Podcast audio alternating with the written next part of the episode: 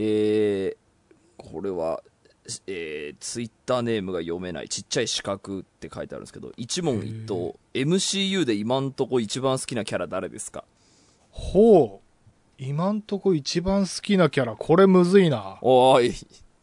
今日は、あの、一問一答なるべく早くやっていく回ですから、サクサクいきますよ、。あじゃあ、先に田淵くんどうぞ。俺、俺、ロケットですかね。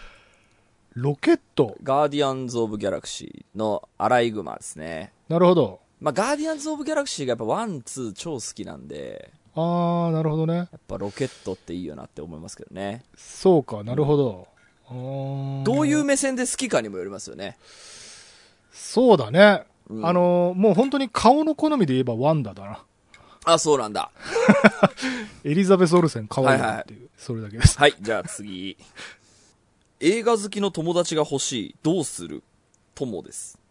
映画の話をしているうちに、うんあ、君も好きなんだって、あーはいはいはいまあ、なるよね。うん、そうね。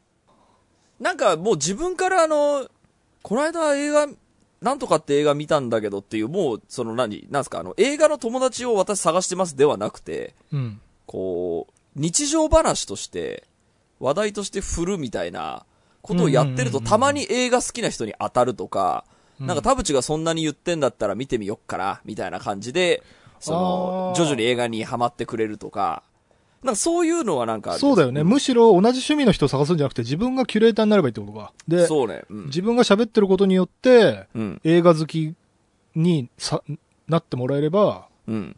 そこから映画好きの友達になる。そうそうそうそう。いい、いいかもしれない。次。えー、奥村。面白い小説とか今響く本とかあったら教えてほしいです。これ、このし、こういうその、漠然としすぎてるこのあの、対象作品が広い質問はちょっと難しいですね。そうねこれい今の時代柄ってことなのかな？この今のご時世の。ことを受けてなのかな？えーとそうな。まあ宣伝になりますけど、顔さえ良ければいい教室っていううん。はい。本のはい。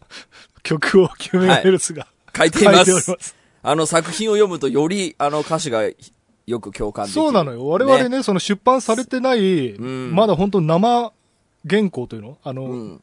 を見て、あのはい曲を作ってますんで。いやー、あれはちょっとね、話し出すと結構楽しくなるぐらいいろんなことがあった制作でしたね。そうねもう、お題がすごいのよね。あのーその、シーカちゃんがもう、その、歌ってくれてるその、楠木智りさんが演じているその、シーカちゃんが、うんあの、超すごい曲作る人っていう設定だから、そうなんかもう、はい、ホームランを打てって言われてる話がして、そうなんだよね。おお、むずえっつって、うん。もう完全になりきって、みんなでなりきったよね。そう、なりきったなりきった。作品と一つになるために頑張った。そう。楽しかった。いい、あの、あれでしたね。楽しかった。私、まあ、ご時世柄で言うと、まあ、この間も言いましたけど、あ、でも、ごめん、今、伊坂幸太郎の本を出そうと思ったんですけど、まあ、はい伊坂幸太郎で言うと、まあ、今ちょっとこう、世の中的に少しこう、まあ、政治って、まあ、いいろいろ大変だし、不思議なとこもあるな、みたいなうん。ので言うと、モダンタイムス、はい。後味悪くて、こう、いろいろあって、はあおすすめですね。なるほど。あのー、伊坂幸太郎の、えっ、と、僕、ゴールデンスランバーっていう小説が一番好きなんですけど、その後か前かに出てたやつで、まあなんかその頃の作品がなんかちょっとね、あのーえっ、と、なんか悪いことしてる人がいるんですけど、そいつの本性が見えないっていうまま進んでいくんですよ。はいはい。で、最後まで、あの、見えないっていう本もあるし、その頃のだと。そのもともと伊坂幸太郎って推理小説、えーっぽい、その、小説から始まったんで、必ず、あの、最後に種明かしがあってとか、はいあの、すっきりするオチがあってっていうのがあるんですけど、その頃の伊坂幸太郎、ちょっとあ後味が悪い、あの、な、なんだったんだろう、これっていうのがあったりして、ちょっとこう、あの、僕は政治が混沌とするたびにこの本を読んでた頃のことを思い出したりするね。へえ、そういえば、伊坂幸太郎といえば、あのーうんブラッド・ピットの、なんか、うん予告見たらあれ、伊坂幸太郎原作って書いてあった。そうなんです。すごいブレット・トレイン？そうです、そうです、うんあれ楽しみですね。なんか、とんでも映画っぽかったけど、ちょっと面白そうだったな。あとですね、なんだっけ、村上龍の、あの、あ愛と幻想のファシズムかな？これかな？えっ、と、希望の国のエクソダスかな？どっちか、どっちかなんですけど、まあこれもなんかこう、混沌としてるあの世の中とか、あのう、ん。うんあの、ちょっと、もやもやとしてる時に読むと、おー、なるほど、リンクするところがあるぜって思ったりするんですけど。さあ、ということで今週も始めます。はい、田代智和と。田淵智也のタッチレディオ。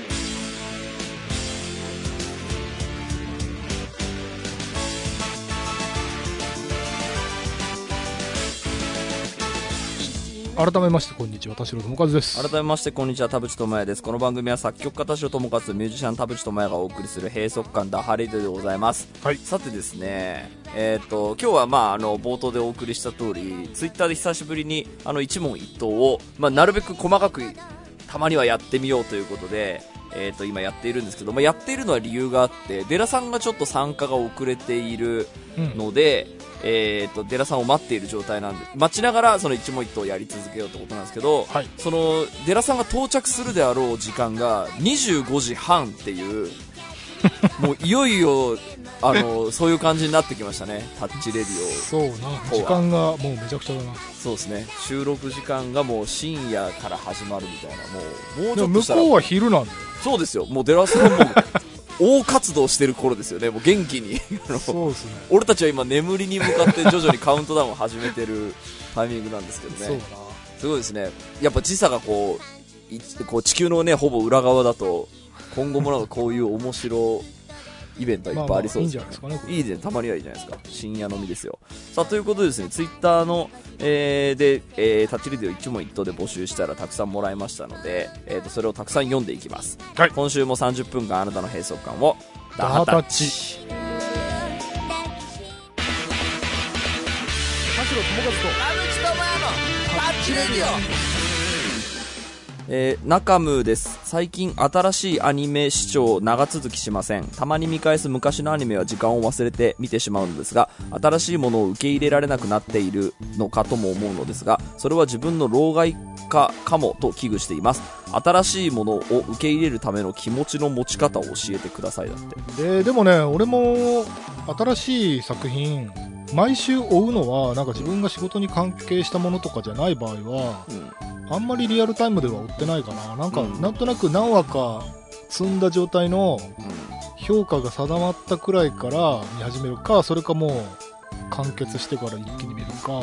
あということはある程度面白そうだというのが担保された後で。そうね。実際さその見た時にさ、その昔うわ面白い一気に見ちゃったよっていうアニメと同じぐらいの感動がどんどん新しい作品でも更新されてきます？うんどうだろうな。いややっぱりねその興奮のなんだろうが訪れる頻度は落ちてると思うよ。うん。これなんどうなんでしょうね。自分の脳にどういうことが起きているんだろいやでもね一つは俺これ映画だとよくあるあるなんだけど、ん。もう傑作みたいなものをう、うん。見た後にまあまあいい作品だねくらいのやつがさもう傑作よりは下っていうランキングになっちゃっていくじゃない、うんでそうするといつまでもその傑作を更新できないままというかでさらにもし更新したとしてもそれが今度最高点を叩き出してしまってうん。うんそれによってその後に見るものはもう9大点でも全部なんだろう普通にななっていくというか。わかりますよ。まあなんかこれはバンドとか追っかけててもそうな気がしますよね。最初出会った時のうわやべえこのバンド超最高って言ってその、まあ、インプリンティング的に最初に出会った曲ってずっと思い出の曲になるんですけど、その後、あのーね、いろんな、えーアルバムを買ってみて、聴き込んでみてとか、そのバンドの新曲が出たから聴いてみてっていうのって、やっぱその、最初の頃の感動とか、その、なんでしょうかね、その、だんだん、なんですかね、う薄れていく感じ。これ、田代さんが言ってることとちょっと違うかな。いやなんかでもそれもあるかもしれないやっぱだからたくさん見ていると、なんだろうね。まあ、でもそれでも、なんでしょうかね、こう、評価つけてくださいって言われて、100点満点ですみたいな、まあ、100点満点は言い過ぎだけど、それこそ、あの、エンドゲーム見た時とか、うん。あの、トップガン見た時の、これはもう文句ないですよ、最高最高みたいな、のやつとかはあったりはするから、そうでもなんかさ、こう、俺のマイベストみたいなものってなかなか更新されなくない、そうなんだで俺ねあとねもう一つはうん、その最高傑作とかそういうことじゃなかったとしても、うんうん。えっ、と、今さっき田淵君が音楽の話しててちょっと思いついたのが、俺、ドリームシアターとか、うん。マーズボルタとか聞いた時に、もうもあものすごい演奏力とあのカオスな楽曲構成にもう度肝を抜かれてすげえっつってもうずっと聴いてたんだけど、うん。うん。最近聞いたらね疲れるんだよね。なんか あその圧倒的演奏力とかあの1曲12分とかを若い頃はなんかねこれがすげえんだっつってついてってたんだけど、うん。これについていくの今疲れるなっていうあ感じが。ーわかるわかる。なんかそれってなんでしょうかね？感性がやっぱ変わるからなのかな？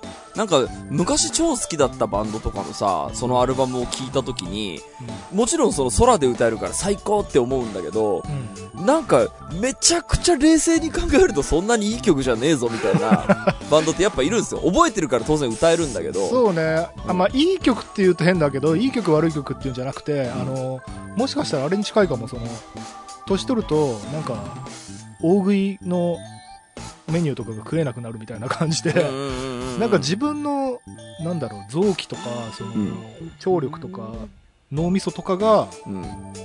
耐えられないの。かなそのものすごい物量に、そうですよね。なんかこの辺のね、ちょっと脳、脳科学系の、ちょっと本は何冊か出てると思うので、勉強してみたいなとはすごく思っている。なんかそう、ね。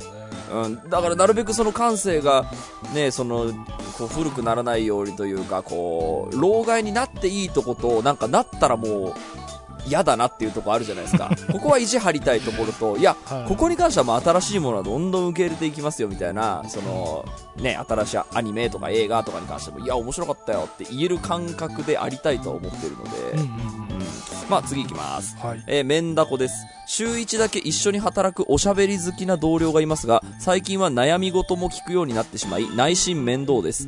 彼にとっては息抜きの一日ですが、自分にとっては気の抜けない一日です。一日中ずっと忙しいわけではないですが、どうしたら仕事に集中してもらえるでしょうか？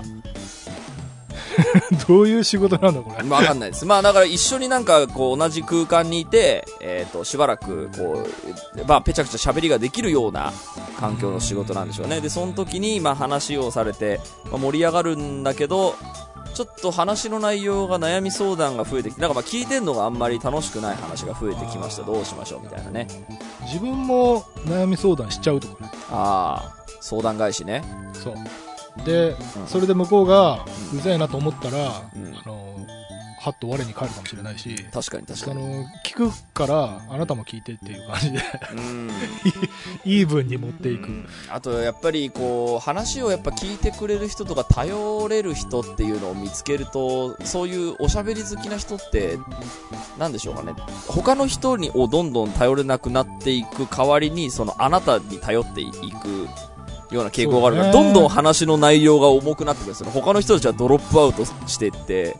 うんでもあこの人は話聞いてくれるっていうとその人にどんどん集約ししていくような感じはなんかあるんじゃない、でもその時にさなんか俺もなんかあの、まあ、相談事を受けるようなタイプの私間があの立場ではないですけどなんか俺友達増やしたくない理論っていうのはずっとあってはい。あの友達が増えすぎるとあのね年に何回かあの、飲みに行けるっていう時に、その人たち全員と会えるわけではなくなってくるっていう、そうこれはすごい嫌だなと思って、で、まあ今その、こうね、仕事が超逼迫している脳がキャパオーバーしてる時に、あの、たまたま、あの、なんだろう、あ、確かにこの人から連絡あって久々に会いたいみたいな感じで連絡くれる人いるんですけど、その人へのスケジュールが捻出できないんですよね。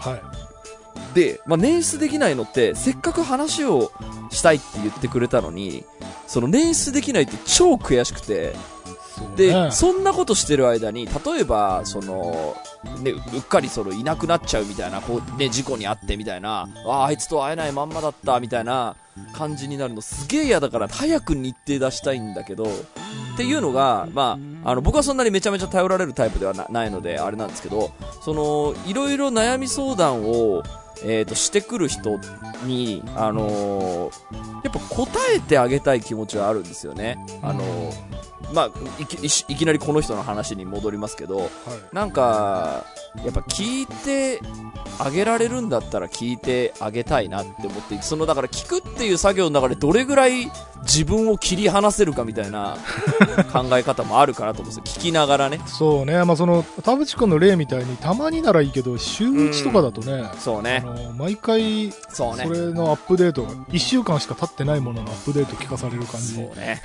確かにそれはしんどいかもしれない、ね。それからどうなったって1年ぐらい経ってればさうん。聞きがいもあるけどさうん。聞いてよっつってなんか1週間分しかアップデートしてない情報って なんかもうだるいよねうん、でもなんかそのたね、あの、頼られた時には、ちゃんと話を聞いてあげないと、相手がね、なんか、あ、この人、なんか、なんだろう、ちょっと心が離れちゃったなって思われると、なんか悲しいじゃん？っていうのはまあ思ったりもする。まあだからあと業務も忙しくないんだろうね。話しながらできるくらいのものなんだろうね、うん。なんかちょっと今忙しいからちょっと、ま、黙っててとかってさ言えるような仕事じゃないんだろう、まあそうね。それやっぱだと自分で会話をコントロールするか、やっぱさっき田代さんが言った相談返し、そうね、ね、やっぱそれで会話をコントロールしていくのがいいかもしれないね。次、ココアです。私は朝食で1日のコンディションが決まる気がして、いろいろ試したりしている最中なのですが、お三方とも朝食へのこだわりや気をつけていることはありますか？朝食じゃないけど朝起きて必ず水一杯は飲むな。お何それ？聞いたことある。あの、脳梗塞にならないためのやつだ。でまあう水飲んでからん。さあどうしようかなって感じ。なんでそれ飲むんですか？なんだろうやっぱ寝てる間に水分がは 出てるっていう話はちゃんと理にかなってる。よく聞くしあとなんだろうななんとなくね気持ち的にもこう食道とかその体の中のこう管とかうん。内臓とかがうんなんか乾いてるより濡れてる方がなんか物の通りが良さそうだな、はいはいはい。うんうん。これイメージなんだけどはいはい、わかりますよ。まあ乾いてるってことはないかもしれないけどなんとなくこう一回濡らしておきたみたいなそうすると潤う感じあるもんね。感じある私はもう、かれこれ5年ぐらい朝プロテインですから、うんうんうん朝プロテインと野菜ジュースで終わりですからね。へえなんかだから、あのー僕は体調コントロールみたいなものは今、あのー結構理想、まあ理想的って言ったらその、なんでしょう、まあ年とともに、ね、頑張れない日が出てくるとか、その、二日酔いの時は、その、しゅ手ね、仕事が手につかないみたいな、まあことは、あのあったりするんですけど、まあそれも織り込んで、えっ、と、こうやって過ごしたら結構打率が高いぞっていう生活は結構できていて、はい。まあ、その中の一つで、やっぱ俺プロテイン朝飲んでるっていうのは結構ね、あの、いい気はしていて、まああとほら、砂糖を取んなくなったから、うんうんうんうん、砂糖を取んなくなったことと、えっ、と、睡眠にちゃんと、あの、時間を割くようになった。その睡眠に対する、まあ、その器具を使うとか、はいどうやったらよく寝れるんでしょうっていう、その入眠に対する頑張りをするようになったので、なんか、その寝るルーティーンと朝のルーティーンっていうのは結構俺今うまくいってる自覚があるんで、なるほどねこれあんまもう変えたくないんですよね。それでももしさそのうんプロテインがうん。なんか良くないみたいな,、うんなんかエビデンスが出てきたらどうする？の変えるの変えます。エビデンスが出たらすぐ変えます。悪いらしいよ。でも、あのー前も言ったっすけどね、あのーえっ、と、乳製品で作られているプロテインは私、えー、なんか乳糖不対症なんじゃないかっつって、今その大豆プロテインに変えたので、えーっと、だからそういうのやっぱありました。あの、プロテイン飲んでんだけど、なんか飲んでから1時間ぐらいは気持ち悪いなっていうのは あったんですけど、まあ、なんでしょうかね。その時も、まあ気持ち悪くはなってたけど、まあ、すなんだろう、そういうもんなんだろう、牛乳を飲んだ時はみたいな感じだったんですけど、まああの、そのおかげで、えーっと、まあその砂糖を取らなくなったことで、やっぱ日中眠くなくなったのが本当にクオリティオブライフが、ストレスがそこですっげえなくなったので、あれ？なんかそれで言うとあのヤクルトってまだ飲んでる、なんか飲んでますヤクルトってさ、甘みもあるしさなんかそうね乳乳製品じゃないの？あれあれはだからその、そう、僕はあの砂糖をやめたからっていう、あの旅に、多分みんな心の中で突っ込んでるんだと思うんですけど、砂糖は食ってるんですよ、あの。量が減ってるだけで。はい。ちょっと、ちょっとは大丈夫なのか。ちょっとはまあ食ってはいます。まあ要はだからその血糖値が急にボカーンと上がるようなことはしないように。しようねみたいなことでやってんのかな。まあヤクルトは飲んでます。で、お腹の調子も良いなるほどね。し、うん、風邪もひかなくなりましたし。はい。でもなんか最近あのね、あの前も言ったけど、あのパン、あの近くのパン屋さんに散歩行って買いに行くっていうのをちょっとやるようになっちゃったからね。たまにはちょっと、あの、その散歩っていうのもまた良かったりするんですよ。なんかね、別のごめん、えっ、とね、メールであった。えっ、と、こえーゲ、ダートです、えー今年に入って始めた健康習慣について、これマジで良かったみたいなものがあればお聞きしたいです。以前から話題に上がっている、たえー身体の不調についてもいい対策を見つけたようでしたらぜひ。っていう。まあ、あの、これが別に散歩だっていうのが必ずしもではないんですけど、あの、日の光を浴びるとか、うん。あの、朝から体を動かしていくみたいなのは、あれは多分ね、いいんだと思います。僕できない日も大いにあるんですけど、うんうんうんまあ、じあの、結果、あの、自動的に自転車を漕いでたりするので体を動かしてるのかもしれないですけど、あのね、いいなって思ったのがね、まあ、瞑想もそうなんだけど、うんラジオ体操。ああ、やってんだ。ああ、あのーまあ、朝ちょっと時間あって、えー、と、瞑想もして終わって、うん、まだいけんなって思った時に、あの、サブスクでラジオ体操第一を流してやってみるとあれはすごいね、体が本当にポカポカよ。たった3分で。すごいね。あれ、いや、多分よくできてんだと思うよ、あの、運動。でも確かに何周も回ってラジオ体操はありだありありあり。あれ、めちゃめちゃ体起きるよ、あれ。な。やった方がいいと思うんですよ。田代さんなんかある？朝、健康ルーティン。いや、どうだろう。俺、まあ散歩はよくしてるけど、まあでも、あの、多少手首とか首とかのストレッチは多少やるようにはなったかな。手首、あ、あの、そうか、痺れがとかって言ってた。そうそう、なんか固まるとやっぱ良くないから。あと、あ、そう、寝起きに、やっぱ足首とかアキレス腱とかは、なんかちょっとストレッチするね。ああ、そう、ストレッチもね。起きてすぐにあのトイレとか行こうとした時に、んちょっと足首一瞬なんか、こう体重が乗って、うんなんか足首ちょっと嫌な感じがする時なんだよ。はいはいはいはい、わかりますわかります。はい。これ、今まで寝てたわけだから、はいこの人間一人分の体重を急に乗せてごめんねって感じ。わかりますわかります。足首、ソーリー足首って。そう、起きた時ちょっとビクってしますよね、たまに。そう、なんか立ち上がった瞬間になんか体重を、あの、わかります。うんあの、僕ほら、膝やってるじゃないですか。はで、その膝となんとか付き合っていくためにそのトレーニングとかしてるんですけど、うんあの、やっぱりね、あの、今までの体重のかけ方がもう間違い続けてるせいで、あの、足首が変な方向に曲がるですって、たまに。だから歩いた時とか、その筋肉の使い方が間違ってると、間違った、えー、と足首のつき方が、えー癖になっていて、そのつき方をすると膝にすごい負担がかかるみたいあ、な。なるほどなるほそうだから、あの、こうやって筋肉を使うと膝にどうやら負担がないらしいですよみたいなのも、やっぱ聞けば教えてくれるので、それはね、やっぱ知った方がいい。ど。なるほどね。そうはい。次。はい。モンスケです。友人がよく悩み相談をしてくれるのですが、ちゃんと相談に乗れたか不安になります。できるだけ相手に寄り添ったことを言ってあげたいのですが、なかなかうまくいかないです。どんなことを意識したらより良くなるでしょうか？え、うまくいかないってわわかんないじゃん。向こうの気持ちは。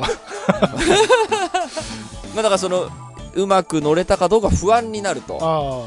要はだからその喋ってる時にやっあとか翌日とかに、あれ？うまく返せなかったなっていう自覚が多分あるんだと思うんですね。これ、俺も超あるんだよな。なんかさ、結構俺、その、思いつきで喋っちゃうところとか、これ悩み相談だけじゃないんだけど、うん本当に俺、老害まっしぐらか、キモいおっさんまっしぐらになるってしまってんじゃないかって日々怯えながら、あれなんですけどなんか。あの、自分の話をしちゃうとか、最近読んだ記事でもあったんですけど、キモいおっさんにならないためには自分の話をするのではなくて、とにかく聞き役に徹するのだって書いてあって、あうわ、俺これできてるかなっていうのを、すごい不安になった。あの、聞こうとはするんですよ。もちろん、キモいおっさんにならないために。聞こうとはするんですけど、聞かれた時に、そこに対してリアクションするときに、ちょっと自分の話しちゃってないかなっていう、あ危機感があってで、結構やっぱ、あのー僕の目上の方とかでもやっぱいるんですよね。あのー自分の話にすぐすり替えて、あのーやるみたいな、あ、こうなる可能性あるか、みたいな。で、でも人間ってやっぱしょうがないところあると思うんですよ。これ負け惜しみですけど。いやでもまあ自覚があるうちはまだいいんじゃないうんの、もうなんかそのうちそれが俺はこれでいいんだってなってくるとうで本物じゃない。で不安になったりするんですけど、はい。あの不安になった後の翌日とかに昨日はすごい楽しかったですありがとうございましたみたいなうん。あのメールとかがあの、まあ、僕僕からそのしたりするんですけど昨日はありがとうって言ったらすごい楽しかったですって来たりするからいいじゃん。でもこれ嘘な可能性あるじゃないですか。嘘ってことない。嘘な可能性あるのよ。まあ社交辞令というかね。まあ。社交辞令。そうなのよ。だからこれを鵜呑みにし続けるとキモいおっさんになるんじゃないかと私はじゃあそれやっぱり本当にキモいと思ってたら疎遠になっていくだろうし、うんあのーまた次機会があればなんかそうねいいんじゃない？そうね。そうね。さあ、日本時間25時30分、デラさん、時間通りに到着しました。えら時間通りに到着している。あどうもどうも。デラさんは時間を守れるんだな。デラさんは、あの、今までの MCU の中で一番好きなキャラ誰ですか？えー、一番好きなキャラあーそうねやっぱガーディアンズ・オブ・ギャラクシーのお。えー、っと主人公ですよ。名あ前なんだったっけ？スターロードスターロードスターロード。はいはいはいはい。ほら。もう、作品えー作品自体が好きっていうのもあり。ほらほらほら、俺、なるほど。俺、もうこの番組の冒頭で同じ話した。僕ロケットなんです。よ。ああーはいはい。あの作品が好きだからっていう。そうね。田代さんはワンダだったね。あワンダ？僕はまあまあでもこの間顔顔 顔の好みで。顔の好み。で顔の子、えーあれ見ました、まああのーえっ、とマルチバース・オブ・マッドネス見ました？いやいや見てない見てない。あ見てないんだ。見てない。ワンダのためのワンダのための映画おそうなんだ。うん。いいですそうよそうそう。さあ、デラさんが来たので、もう1、2通ぐらい読もうかな。もう30分ぐらいは収録してるんで。えーっと、はい。及川です。脱ルッキズムしたいんですけど、どうしたらいいでしょうかだって。え 今顔の話したばっかりだ。ね。今俺が顔の話したばっかりで脱ルッキズム。えー、でもまあ女優とか俳優の場合は顔がかっこいいとか可愛いとかで好きっていうのはまあもう商売まあまあ、だから。芸能人とかに関してはいいとしてだ。うんえーっと、要は、まあ、この、わかんない。この、この人が何に対してのルッキズムがあってコンプレックスなのかわかんないけど、まあ、恋人探しとか、あのーまあ、身近な人で付き合う人についルッキズムが発揮してしまうみたいなことだった場合はどう？いやあの付き合う相手なったらまあそれはも、まあ、の俳優みたいなもんでその好き嫌いでいいんですけどなんか相手を評価するときこの例えば新人に入ってきた2人の男女のうち明らかにみたいな時のこうエコひいき的なことにつながっていったりとかそういうルッキズムはなかなかね社会的に悪いことだとは思うけど難しいよねみたいな。そこはそうね。人間の本能みたいなところがあるから。あのだから顔が顔が好み好みじゃないでそのこうこう対応が変わっちゃうのって逆の時もあってあのめちゃくちゃあのー、可愛い人、綺麗な人、まあ、もう言っちゃったらなんだけど、言っちゃったら言うのも失礼なんだけど、えっと、その人に対する会話よりも、あのー、自分の中でめちゃくちゃ、うわー、好みだ、超綺麗っていう人ではない人の方がすごく話しやすいみたいなことってあったりしません？私なんかそ、まあそういうの目目合わせて照れちゃうみたいなことでしょ？その。うんだだからその、ね、話せる相手が劣ってるってわけじゃないんだけど、うん。その、あの、こう、僕的にはすごくいい意味で、あの、気、気取らずに話せるというか、ね。ついちょっとこう、ドギマギしちゃうみたいなところあるんで。ねなんか顔だけじゃなくてさ最近あのなんかボディポジティブみたいなのでさ、うんうんうん。そのはいはいはい。体型とかもああとなんていうの服装とかもみ,、うん。みんな自分で好きな服着てんだからあの勝手に着させろよみたいな。あれあの風潮の中でさもう結構その胸の谷間とかが結構半分ぐらい出ちゃってる人とかがいるじゃない。うん。でそのこっちはさそのもう目のやり場に困るというかさその人と話さなきゃいけない時にさその、ボディポジティブでもなんか服を自由に着ても何でもいいんだけどすげえ胸出てんなっていうのは。こ こっちはさ、どうしたらいいんだろうね。それで胸見たらセクハラになりそうだし、あもう、谷間出てるの分かってるけど見ないように会話するみたいなのってさ、うん。なんか、それ必要なことなんだよ。そのだから見るっていうことイコール、その、はえーっと、性的なその欲求そを暴露しているっていうふうに、あんま直結しないでほしいなといや、そうじゃないよ。そうそうそう。だから出てたら見る見るじゃんって言ったらまたなんか誤解を生むかもしれなや、いですけど。ひなんか膝が破けてるジーパン履いてる人と同じなんだよ。ただそこが気になるだけなんだよ。そうですよね。やっぱパッて見た時にとか、その街中とかでこう、ね、まあ今とか夏だからすごい思うけどさ、うん。ちょっとなんか目についた時に一瞬、あの目が捉えるっていうのはあるんだよね。るあるしょうがないある。ある。でこっちの人はこっちの人めちゃくちゃ胸の露出とカナダ。いうか。うん。そうでしょ？カナダ。そう外人なんて外国人なんてすごくそこは気にしないというかむしろ見せ,、見せてくるというか。見せてくるけど、それと対峙した時は、どこ見んの？そう。見見る、うん、でもまあ一瞬だから今田淵君が言ったみたいに目に入るってだけにしいや、かない。そうなんですよ。だから、なんか、あると目に入るっていう、その事実があるだけで、それまあと、その、そうだね。その人を判断してるかどうか別問題なのでっていうのを、そうね。そうね。なんか分かってほしいなと思うんですけどね。これ、まあ、ルッキズムと、あの、関係あるのかどうかうんそうですよねなんか分かってほしいっていうかみんな分かってるけどなんかあえてそういうことに突っかかってくる的な人がもうそろそろイラッときませんかっていう話いや、そうですよね。じゃないいそこでなんか男はみんなスケベな生き物だからそうガッそうそうそうハみたいな感じで開き直られてもそう論点選手っていうかその論点出すためだけにそのこうロジックを出してきていやもうその話飽きたわみたいな感じの、そこでまだ楽しんでるような会話にはちょっと参加したくないよねでなんとなくもういいような気がしますけど、まあまあこの人の話にあのななんかいいあいいアドバイスができたかどうかわかんないけど まあでもその見た時にそのなんでしょうかね。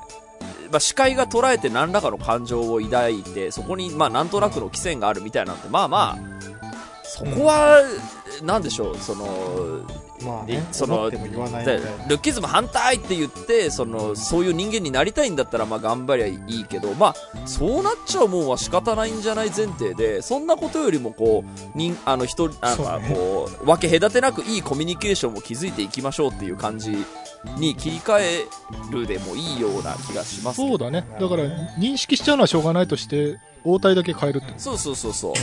さあ、あともう一つぐらいいきます。えー、みゆゆです。最低だったホテルの思い出はありますか？宿泊施設だね。ああ。まあでも結構あるな、俺。なんか。聞かして聞かしていや、まあ、単純に不潔とか。うん。それ日本？日本。うん。あと、まあ、壁が薄いとか。うんうんうん。まあ、なんだろう、普通に不快なうんことっていうのは、まあ、ありますよね。うん。なんか、あの、海外とかだと、それこそ寺さんとかめっちゃいろんなところで旅行行ったりしたでしょうから、うん。あの、シャワーが、あの、水しか出ないとか、そのトイレが超汚ねえとか、まあそういうのが、あの、多分たくさんお持ちだと思うんで後で聞きますけど、私は、あの、何？って聞かれた時に出てきたのは、まあ単純にゴキブリが出たっていう、あはいはいはい。うんあれはやっぱショックでしたね。しかも入った時なんですよ。部屋入って、ビジネスホテルに入って荷物を下ろした時に、スッてそうそうそう、先客いるじゃんと思って。で、あの、その時に、いや、ちょっと俺この部屋で一晩はちょっと俺あそうだね。で、でうん。あの、フロントに電話して、うん。あの、ひうん。非常に申し訳ないんですけど、ちょっとゴキブリが出てしまいまして、うん。もし空いてたらでいいんですけどって言って、まあ、相談してたら空いてたんで、あの、こうね、移らせてもらったんですけど、空いてなかった時どうなるんだろうなっていうのをすごい思ったんですよ。ゴキジェット持ってくんじゃないの？いや、そうなんですよね。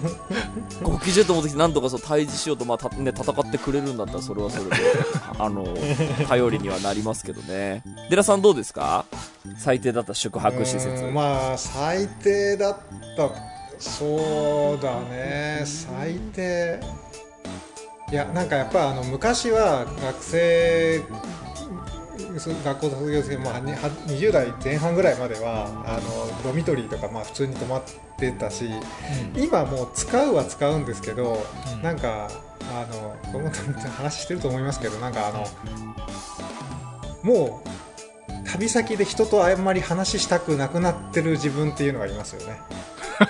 ほう。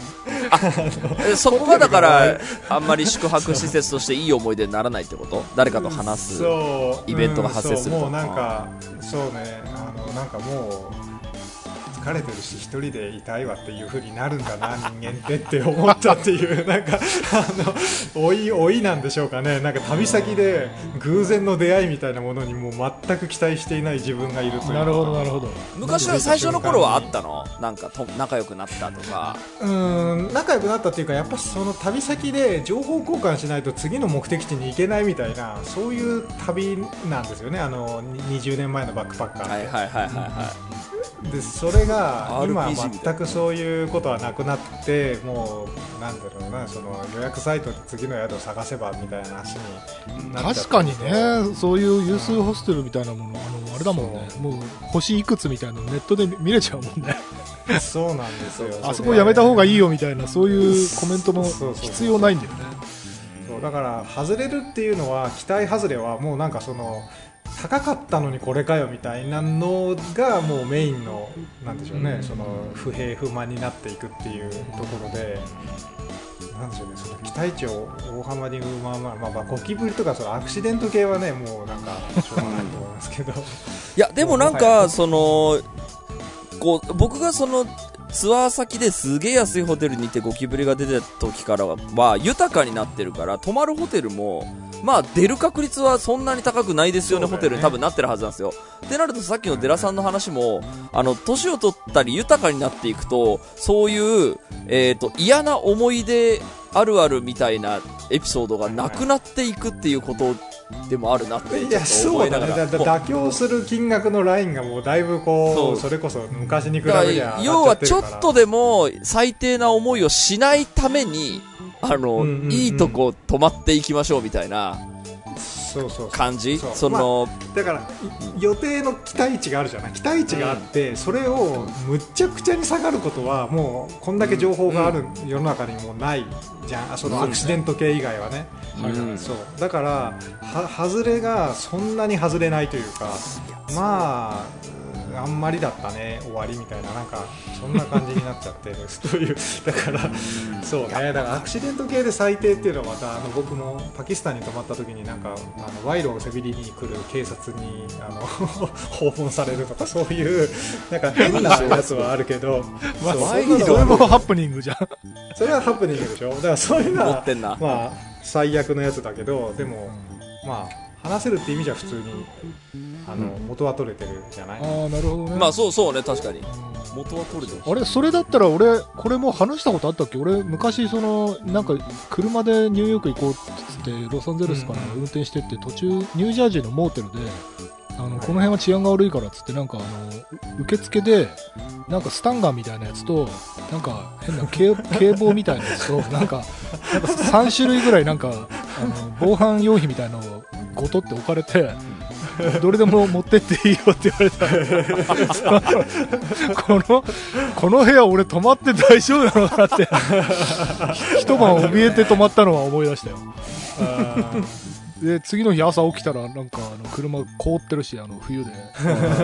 散々それ散々だったのは覚えてるそのさ治安が悪いですよって言われるエリアでさ本当に治安が悪いイベントに遭遇したことってあるんですか？俺はないけどでも友達とかはいいたな結構。あの身ぐるみ剥がれたやつもいたし。なんかまあ経験としては何人かいるよ。えーそうなんだ。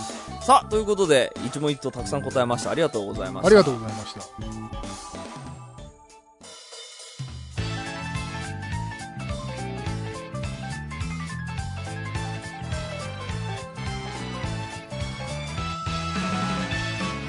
はい、エンディングのお時間でございます。今週もありがとうございました。した番組のご意見、ご感想はブログのメールフォームよりお寄せください。タッチ2人に話してもらいたいこと大募集でございます。e メールアドレスはタッチレディオアットマーク Gmail.com、tacchiradio アットマーク Gmail.com でございます。オフィシャルツイッターの方もぜひチェックしてくださいということで、はいはい、ツイッター一問一答、久々にやるとたくさん集まって楽しかったですね。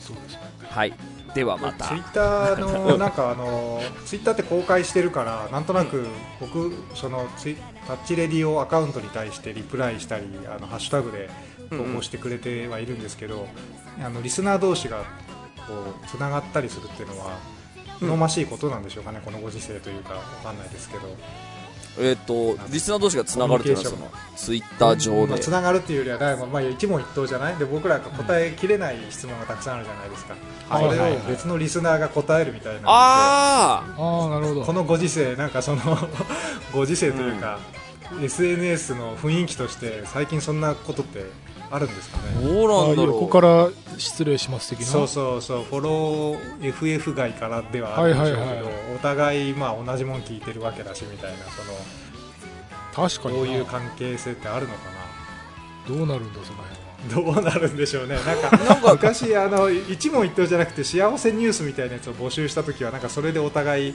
あの、はいはいはい。こうライクし合ってほっこりしたねみたいなことをやってたんですけど、うん。なんかそういうさ悩み相談が来てもさこう俺たちだけでは解決できないみたいなさメールあったりするじゃないですか、あありますね。なんか音楽業界の人とカナダ人だとちょっとあの見地が狭すぎてみたいな。そこでその外の人にまあねサロン内とかではね。ねたまにやり取りされてますけどなんかそういうこうツイッターで一人の人のまあ悩み相談とかメールをこう大っぴらに取り上げていく回みたいなのはでねこほ本人 OK させてりゃまあいいかっていう雰囲気うん。ですよね多分ねそれはね。そうねだから。やってる以上は。うん、なんかさ、ほら、有名人がさ、あの、この間もさ、焼肉ライクの社長がさ、どん、あの、こんなセット作ったら、あの皆さん買いますかみたいなことを書いたら、ブワーってリプライが来て、えで、僕的にはこんなオーダーがさらにあるといいと思いますって言ったら、分かりました、検討しますみたいに、その、何か、こう、有名人は、ものを聞くとバーって書いてくるけど、うん。その、あはいはいはい。ね、一人、フォロワー数が少ない人とかっていうのはさ、帰ってこないじゃん。そそれをタッチレディオが肩代わりして、それをバーンって紹介して、この人、リプライ OK だそうですって言って、バーンってリプライをえー返させるみたいな企画もなんか面白いかもしれないですね。なるほどね、まあ、だから幅広い意見を募集してますみたいな場合にいいかもね。そうそう、幅広い意見ね。そう。あとあれかなツイッターって今コミュニティ機能ついてるじゃないですか。うん。ほう、コミュニティ機能。なんかスペースみたいなことあをーまあか音声上でやるってこと。要はそのあのなんだえーっとリリツイートすると多分その人のフォロワーに流れちゃうんだけどだけどはい一応見れるのは見れるのはというかそのまあ公式に見れる見ようと思って見れるけどまああの一応クローズドになってるみたいな半分クローズドみたいなコミュニティ機能ついてるはずなんでもしかしたらそれが、まあ、オンラインサロンっていうものがありつつやるのかどうかはまた別の話ですけど、うん。それはそれであるのかなと。こういう一問一答形式だったらそこでやるっていうのは一つのうんね、面白いかもしれない。思いました確ちょっとまたね、ツイッターを使って、にツイッターやると、ええいや、そうですよね。ただなんか放送内容が1週間に1回更新されるだけのアカウントより、なんか動いてた方が、うんそうそうやっぱ日本人でややっぱりまだツイッター使ってる人多いからそうそう多いこううなんですかね出戻りリスナーとかいるかもしれないね。ツイッター動かしましょうもうちょっと。ね。さあということで、えー今週はここまででございます。はい。お相手は田代智和と。田淵智也でした。また来週 i you.